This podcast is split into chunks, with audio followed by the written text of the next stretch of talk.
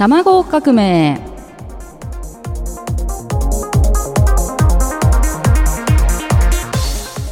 こんばんは。ラジオ夢の種放送局卵革命です。私はパーソナリティを務めさせていただく大人が全力で遊ぶ落学主催の釈卵と申します。よろしくお願いします。この番組は人生に革命を起こそうを合言葉にお送りしていきます。毎回大きく3つのテーマ。働き方学び方心と体の変革をテーマにお話をしていく番組です。人生のターニングポイントをきっかけに転職をどう生きていくのかお話ししています。自分を信じて人生に変化をもたらし真の才能を発揮してやりたいことに挑戦するきっかけとなる番組を目指しています。本日は私自身の人生を通じて実際に起こった人生のターニングポイントやラジオを通じて伝えていきたい内容について釈卵のラジオ講座としてお話ししていきたいと思います。今月は釈卵のラジオ講座。心と体を緩めて生きる脱力キャリアと題しお届けしますのでお楽しみに。この番組はご縁応援貢献をテーマに夢ある番組をお届けする夢の種放送局広島スタジオからお送りいたします。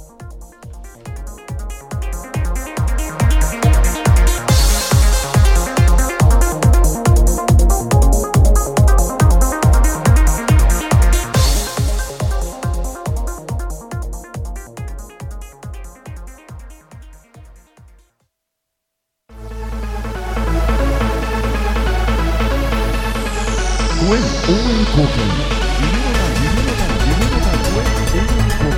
ご縁応援貢献夢の種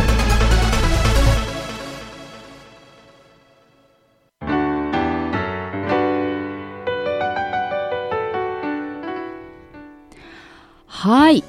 えー、と、この卵革命ですね、えー、と、1年間まあやってきまして、で、今回、スタジオも、夢の放送局広島スタジオ新しくなって、もうすごくいい場所になってるんですよね。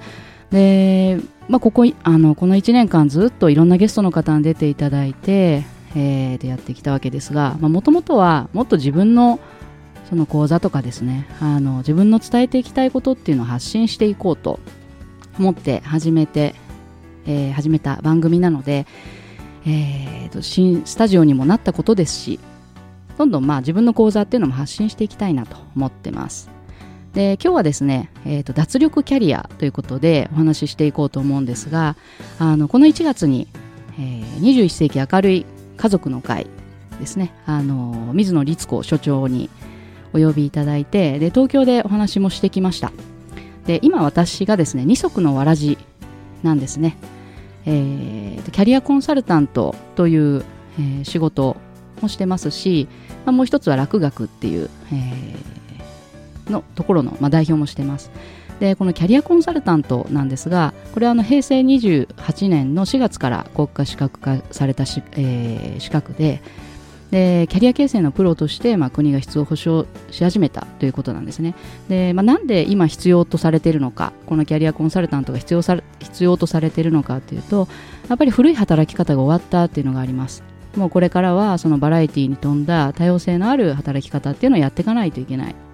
ということであの国家資格化されたんですね。で私自身はこの資格を転職だと思ってます。あのこれまでの経験も活かせるし、えーすごく必要とされるあの仕事だなと思ってるんですけど認知がまだまだなんですね。もうあの取ってみてから分かったんですが、まあ、まだまだ。で1本でやってる人も少ない。あとフリーランスでやってる人も少ない。という、えー資格だったんですね。だから、まあ、もっとそのキャリアコンサルタントとしてやっていくことっていうのもあの広めていきたいですしあの普通のその目標達成型のプロセスでいくキャリアだけでなくて、えー脱力キャリアということを伝えていきたいなというふうに、まあ、思ってるわけです。で二足のわらじのもう一つがですね落学あの楽しいに学ぶに空と書いて落学なんですが、まあ、脱力とか楽しい楽しむ落学と言っている時点で私自身が楽しめず力が抜けなかったという、まあ、過去があるわけですね。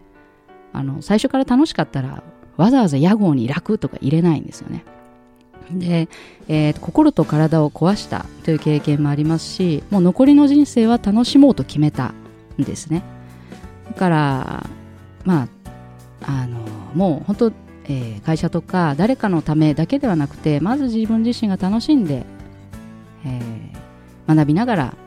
人生を送っていきたいなということでこの屋号をつけたという経緯があります。ただですねあの企業さんとか、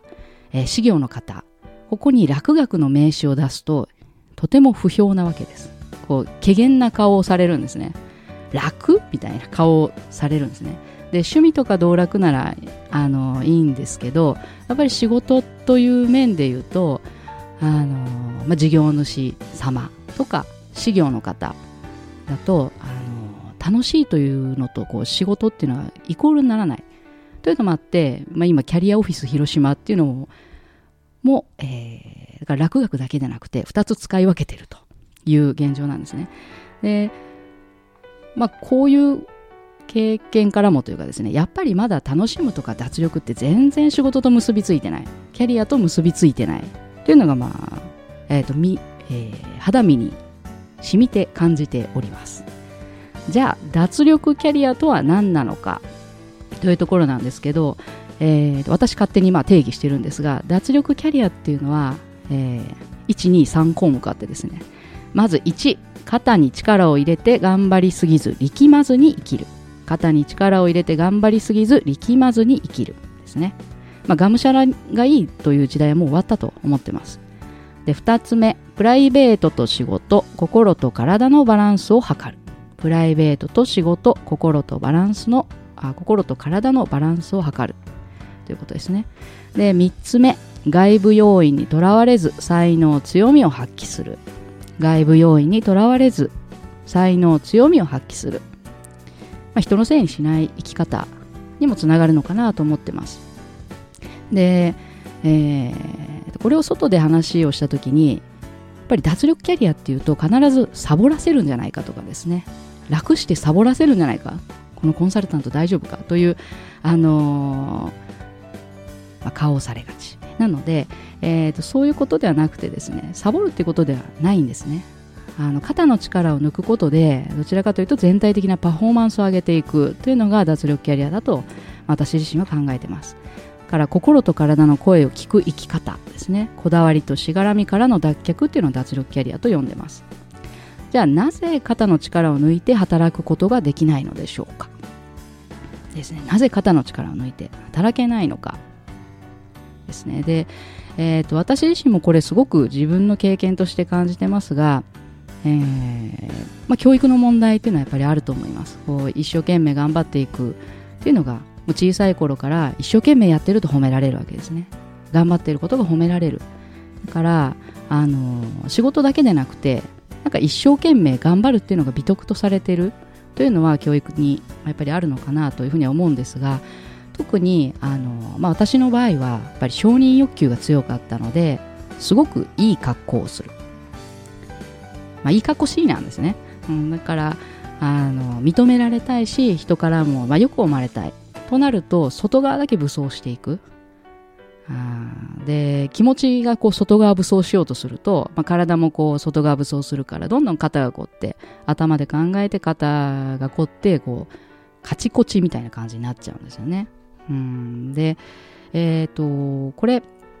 まあ、理念というかあの理論で言うとなんか分かった気になるんですけどあの実際にその東京の時にもワークでやっていただきました、まあ、自分の体のどこに力が入っているのかとかですね。あの実際にその脱力している状態はどうなのかっていうのをやってもらったんですね。でそうするとすごく分かりやすいんですけどあの武道とか、えー武道されてる方は分かりやすいかもしれません。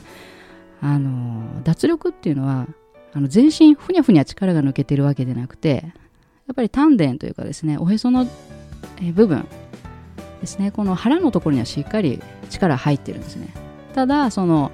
えー、と普通の現代人だと頭とか肩とか体の上半身に力が入ってこう、まあ、やじろべえでいうとパタッと上ばっかりこう力が入ってるから倒れやすくなる。外からの圧力とかストレスによってですね。そうではなくてその腹の方に力を持ってっていってで頭とかあの、まあ、上の力をもうちょっと抜いていくというのをやります。でそうすると竹のようにしなやかに、えー表面上すごくしなやかなんですね。ただ軸はぶれないっていうのがあの体を通して知っていただくことができるわけです。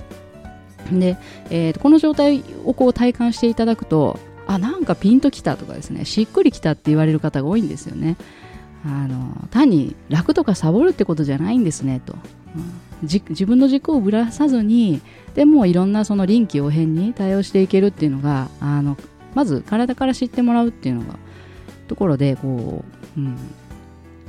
まあ、ワークをやってもらった方がこう好評なんですね、うん。まあ、だからぜひ今機会があればその、まあ、体感していただくワークとかもやってもらったらいいんじゃないかなというふうに、まあ、思うわけですね。はい。で、まあ、なぜ今脱力キャリアなのかというところなんですが、えー、私としては、4つ挙げてます、まあ、働き方改革ダイバーシティワークライフバランスメンタルヘルスですね。働き方改革ダイバーシティワークライフバランスメンタルヘルス、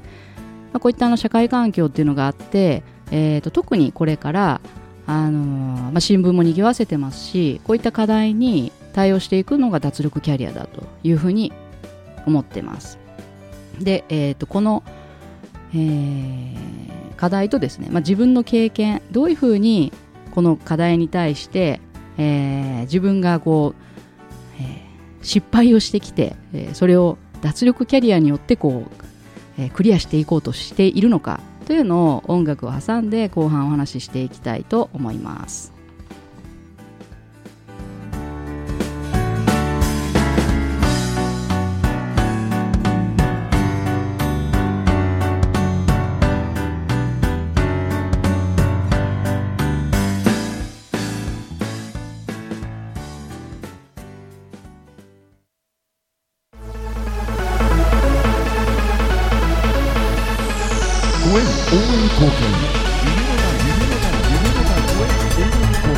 ご縁応援貢献夢の種。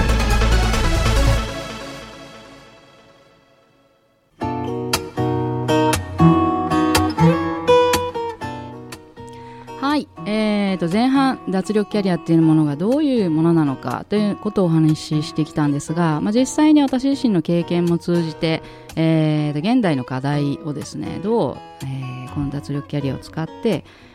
まあ、クリアしていくかというお話をしていきたいと思います。でまずですね、えーまあ、働き方改革とかダイバーシティですね。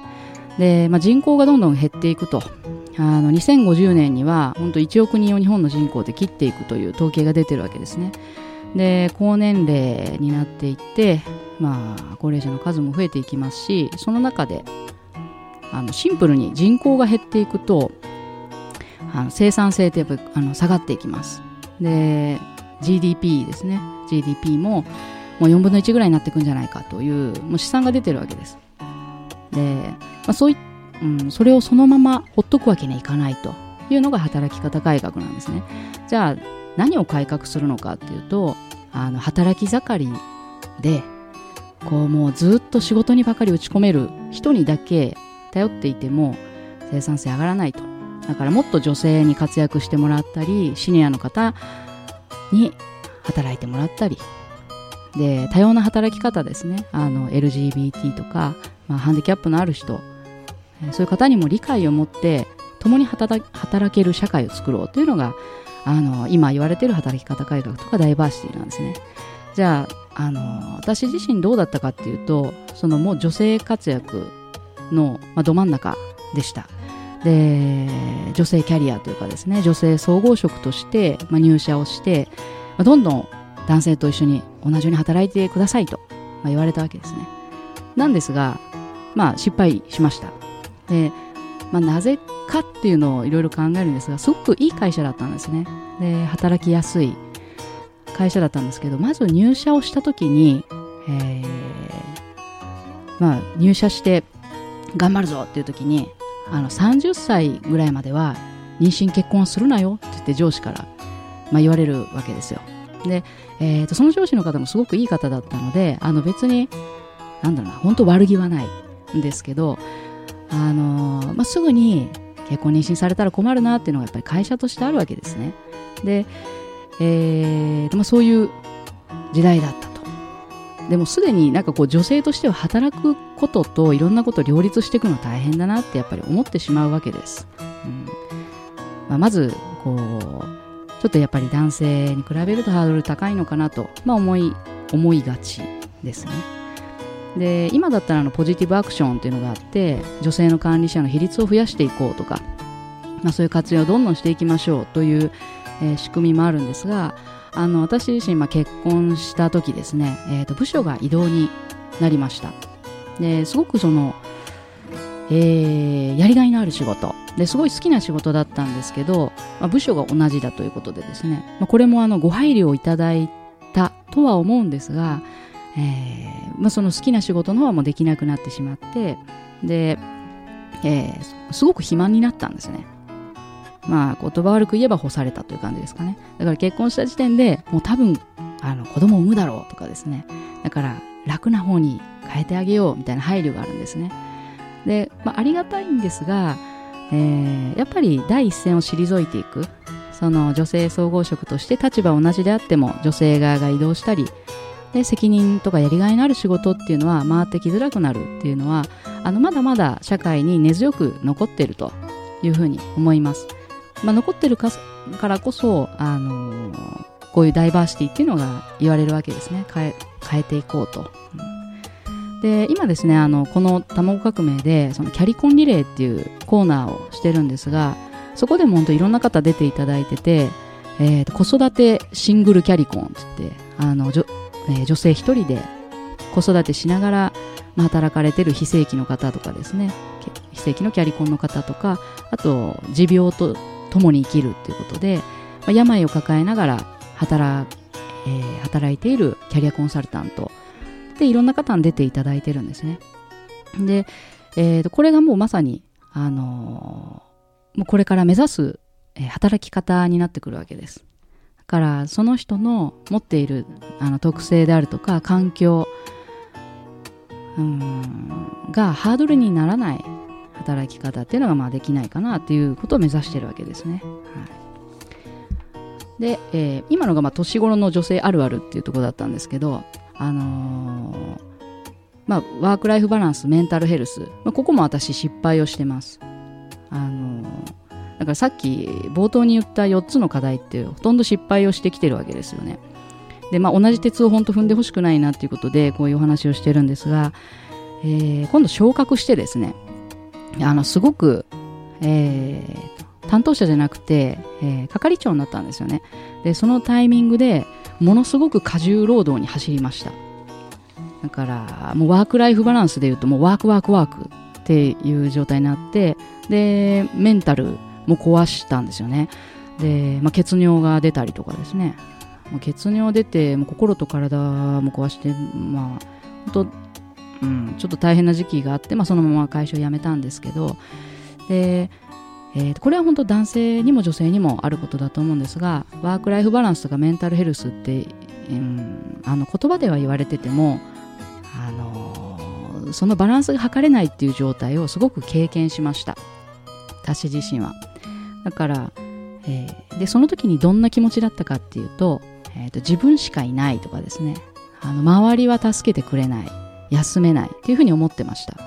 自分しかいない。周りは助けてくれない。休めない、まあ、こう思った時には本当気をつけていただきたくて、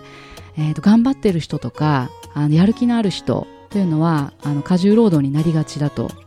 思います。で本当その仕事の方が優先になってくるんですよね。全てにおいて。であの電通とか NHK とかあの過労死の問題も出てますしその不夜城って言われるような、まあ、マスコミとか多いんでしょうね。あの社会問題化してますけどあのまあこうこういうとあれですけど過労死する人の気持ちが、まあ、分からなくもないというかですね、えーそれも新入社員の時から周りが全部その仕事優先で忙しい状態だと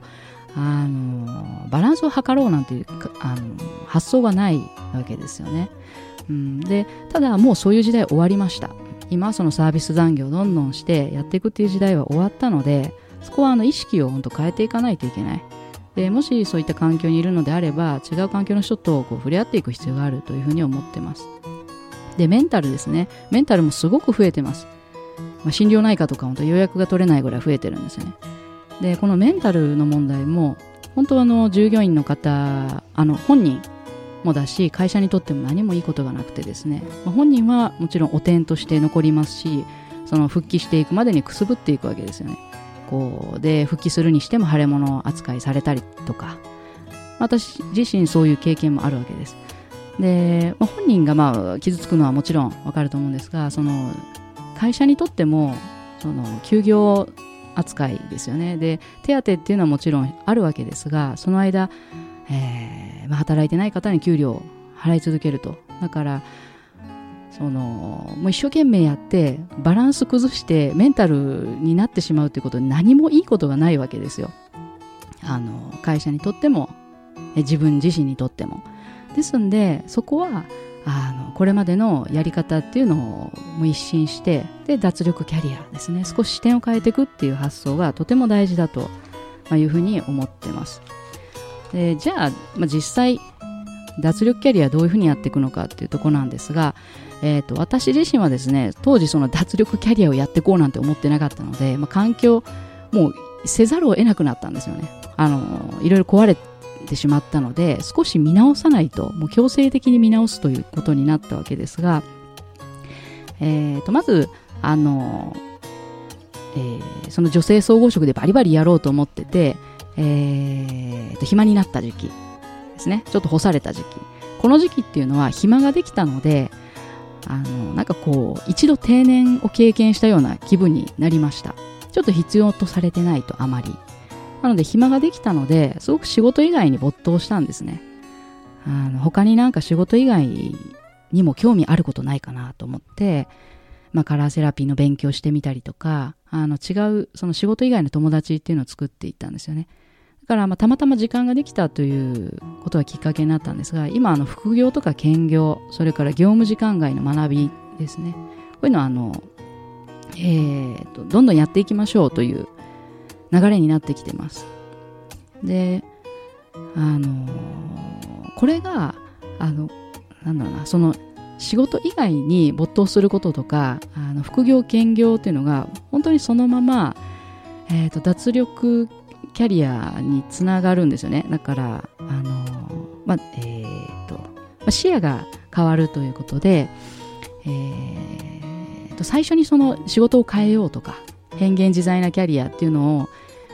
実践しようとした時に必ず収入とか私自身に一体何ができるのかっていうところにぶち当たるわけですけど、副業兼業しておけば、その礎にができるんですよねだからもろにその利益としてつながっ収入として得られてなかったとしても、えー、他に興味があることである程度、あの少しの、えー、収入としてまだ本業にするには厳しいとしても、えー、稼げるっていうことが分かっていればあ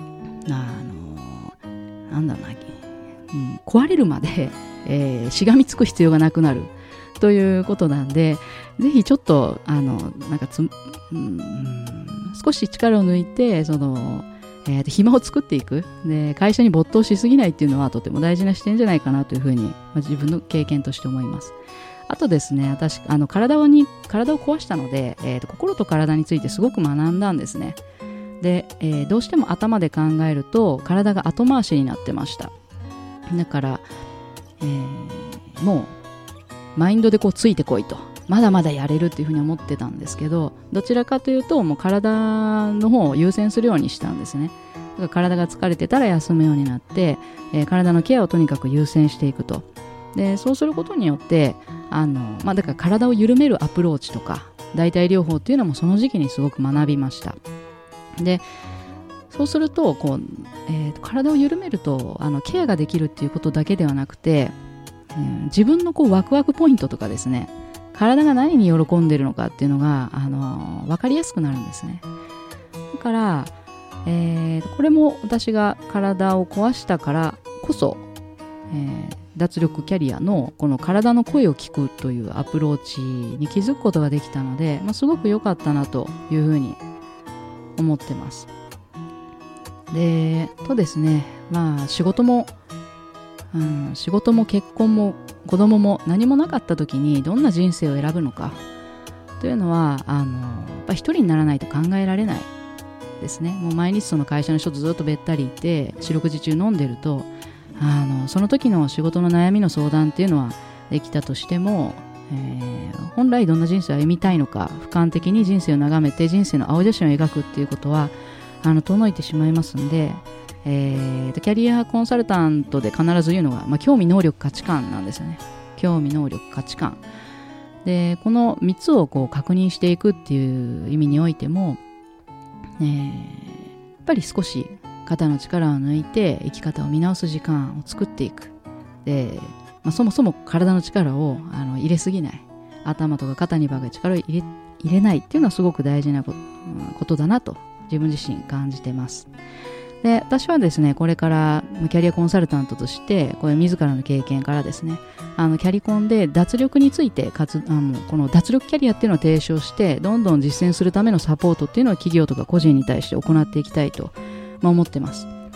でキャリコンの人はまあ3万人ぐらいいるんですけどこの脱力キャリアについて活動しているのは、まあ、今のところ日本で1人じゃないかと、まあ、自負してます。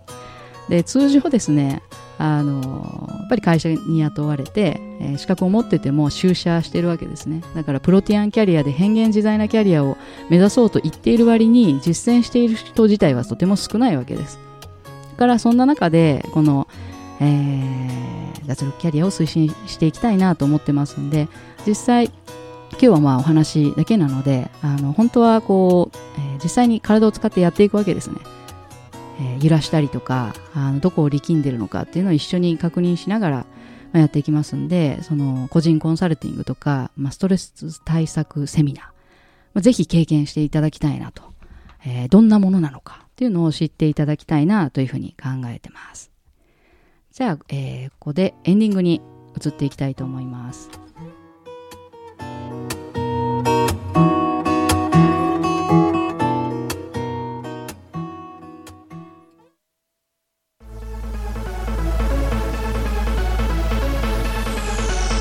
応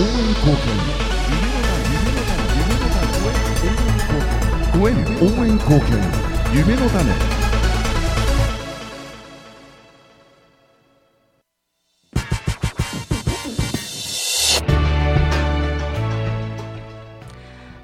今日は、えー、ラジオ講座ということで、えー、脱力キャリアについて、えー、お話ししてきました。でここで、えーと、告知があります。6月の2日から4日にですね、えー、東洋心理学研究所の水野律子所長を広島にお呼びしてセミナーを開催します。